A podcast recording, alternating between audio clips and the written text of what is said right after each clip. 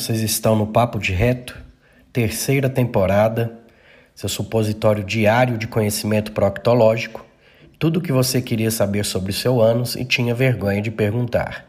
Essa temporada está recheada de convidados, muitos escolhidos por vocês, alguns novos, outros que já passaram por aqui e vocês pediram que voltassem. Vai ser muito bom, será publicado toda terça e toda quinta. Gratidão e bora lá aproveitar esse episódio.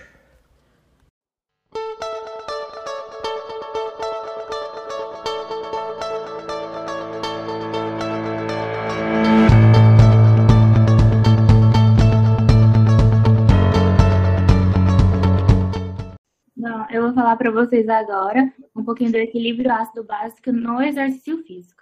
Então, após a explanação geral sobre o controle ácido básico na fisiologia humana, eu vou trazer para vocês essa discussão inserida dentro do exercício físico. Então, para relacionar o controle ácido básico ao exercício físico, resulta necessariamente na discussão da fadiga. Decorre da interação simultânea de diversos eventos metabólicos. Muitos estudos estão focados no aumento do potencial tamponante extracelular e o aumento da concentração de carbonato, e esse aumento de concentração de íons ele pode ser através da ingestão de bicarbonato de sódio. É, o tamponamento é requerido é, no organismo para manter as concentrações de H mais constantes, como a Júlia já havia dito. Então, durante o exercício, os atores em alterar essas concentrações da célula muscular são a hidrólise de ATP e a produção de CO2. É, agora, manutenção do pH durante a transição é, repouso, exercício.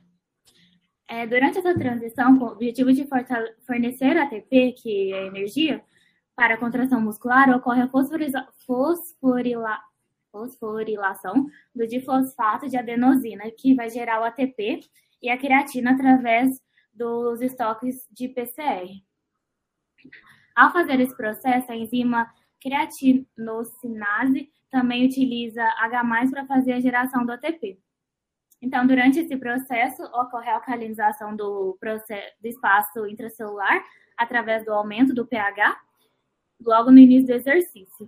E essa alcalinização é muito sutil, apenas é, 0,05 unidade de pH em fibras tipo 2. Porém, inicia um papel é, de consumidora de íons H+, é, da enzima CK. Pode passar é, manutenção do pH, então, durante o exercício de baixa intensidade. É, uma vez em atividade, a nossa musculatura ela necessita de mais energia, que é o ATP, para continuar seu trabalho mecânico. Então, nesse tipo de exercício de baixa intensidade, o aumento da hidrólise de ATP decorrente é, de exercício também tende a diminuir o pH intracelular. Mas, apesar dessa tendência, nenhuma alteração do pH é, celular é encontrada. A manutenção do pH em resposta, é, em resposta a mais rápidas alterações na concentração de H+, é feita principalmente por ácidos fracos e bases, que são do grupo fosfato e resíduos de histidina das proteínas intracelulares, presentes dentro da célula muscular. É, um mecanismo muito importante para a manutenção do estado ácido básico durante exercícios de baixa intensidade é a mitocôndria. É, o esse papel importante da mitocôndria é mostrado no consumo de H+, que ocorre durante a síntese de ATP, pela reação catalisada pela enzima ATP sintase e pela produção de O2, é, a água no contexto 4 da cadeia de transporte de elétrons durante a expiração celular. É, agora, manutenção do pH durante exercício moderado. Então, o aumento sucessivo da intensidade do exercício em condições ainda predominantemente aeróbicas aumenta concentra a concentração de H+, no citosol muscular, em consequência da hidrólise mais acentuada de ATP. Então, com o aumento da intensidade, a produção de ATP via respiração mitocondrial não é suficiente para a demanda requerida pelo exercício. Nesse caso, então, vai ter a participação da enzima desidrogenase láctica, que é a DHL, que catalisa a redução do pulvirato de lactato, que catalisa a redução do pulvirato ao lactato e aumenta para aumenta para que possamos manter o fluxo glicolítico no, no citosol da célula muscular para o fornecimento de energia. É, a incapacidade da produção de ATP mitocondrial faz com que a capacidade a incapacidade da produção de ATP mitocondrial faz com que a capacidade de tamponamento dessa organela também fique limitada. Daí a importância da produção do lactato pela via anaeróbica. É, o tamponamento dos íons H+, não pode ser feito somente pelas mitocôndrias e pelos tampões intracelulares, mas também pela ação da enzima DHL, levando ao aumento da concentração de lactato no interior da célula muscular. Então, por esse motivo, é, então, por esse motivo, a participação do transporte de prótons para a corrente sanguínea via NHE e controle lactato H+, que vai ser a via MCT, é aumentada nessa intensidade de exercício. Agora, manutenção do pH é durante o exercício intenso. Então, as concentrações intensas, é, as contrações intensas do músculo esquelético estão associadas a grandes alterações iônicas no espaço intracelular, incluindo o acúmulo é, de íons H+. Da mesma forma que vimos nos exercícios moderados, durante o exercício intenso, que vai ser acima do limite anaeróbico, do limiar anaeróbico, a quantidade de íons H+, lactato que são gerados no interior da célula é maior e a manutenção do pH intracelular é feita em grande parte pela remoção do contransporte de lactato e H+, pela via MCT. É, apesar da concentração de HCO3 proporcionar um alto poder tamponante ao fluido extracelular, a alta produção e remoção de H+, e a incapacidade de tamponamento desses íons no plasma podem levar os valores do pH até 6,94 durante exercícios de alta intensidade. É, porém, como uma forma de proteção, ligeiras as quedas de pH sanguíneo é, são prontamente detectadas pelos quimiorreceptores periféricos, que são os corpos, corpos aórticos e corpos é, carotídeos e centrais, gerando como resposta um aumento na ventilação pelos centros respiratórios, mecanismo conhecido como hiperventilação. E agora, é, adaptações da capacidade é, de tamponamento ao treinamento físico. É, o aumento da capacidade de tamponamento faz com que seja adiado o acúmulo de íons é, H+, e, consequentemente, as doses durante a atividade contrátil. Essa alteração é, alteração dessa capacidade celular pode ser dependente das demandas metabólicas que são impostas às células musculares.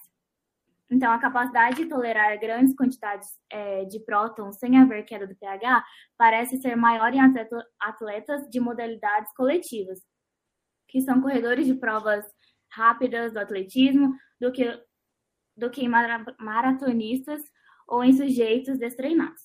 Isso sugere é, que atletas envolvidos em modalidades com grande caráter anaeróbico ou com alto percentual é, de tipos de fibras musculares de contração rápida, que são as do tipo 2, possam ter maior capacidade de tamponamento. É, outro mecanismo que vem sendo bastante investigado na ciência é a resposta adaptativa decorrente de aumento da concentração das proteínas responsáveis pelo transporte de H+. Atletas envolvidos em modalidades de alta intensidade têm maior concentração é, de carnosina é, no músculo esquelético do que atletas de modalidades de longa duração e sedentários.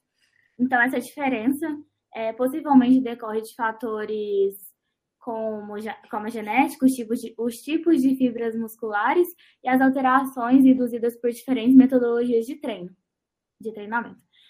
É, a metodologia de treinamento físico, quando executada em repetições consecutivas com breves tempos de recuperação, faz com que haja maior tendência da queda do pH. Essa metodologia é, de treinamento ela impõe uma descarga cumulativa de estresse ao, ao, sistema tampão.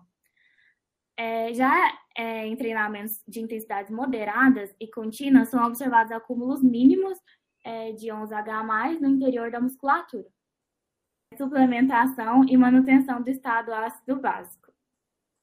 É, entre os assuntos mais discutidos com relação à suplementação e manutenção do estado ácido básico, os mais debatidos na literatura são o íon bicarbonato e a beta-alanina. Então, o bicarbonato de sódio vem sendo amplamente utilizado como recurso ergogênico na tentativa de aumentar o desempenho em modalidades intermitentes de alta intensidade e de curta duração.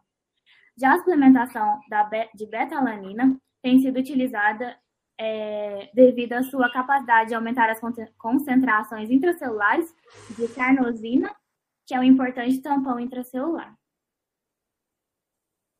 É isso. A nossa referência foi é, o Tratado de Nutrição Esportiva Funcional. E obrigada. Boa noite, pessoal. Boa noite, meninas que apresentaram. Muito bom.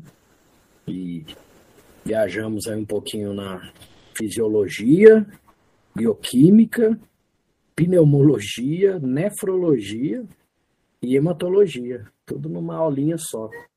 Então, vocês é, mostraram aí como que ocorre esse tamponamento né, no exercício e, e, e realmente a pessoa quando é treinada, ela para virar a chave para o anaeróbio, ela demora um pouquinho mais.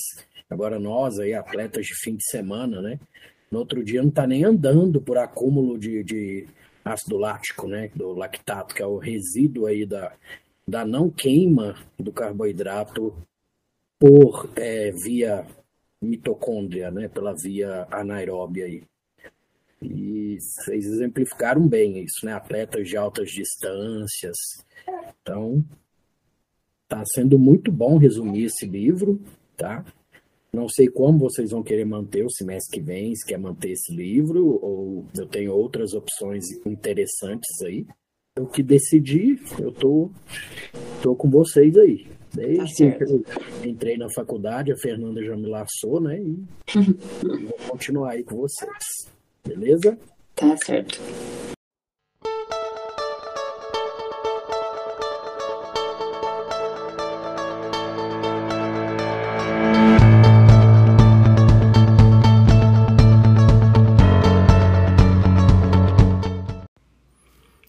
Foi mais um episódio desse ano. Espero que tenham gostado. E para que o Papo de Reto continue crescendo, comente, indique, fale para aquele amigo e vai só ajudar a crescer e vamos impactar cada vez mais vidas. Eu termino sempre com gratidão e carpe diem.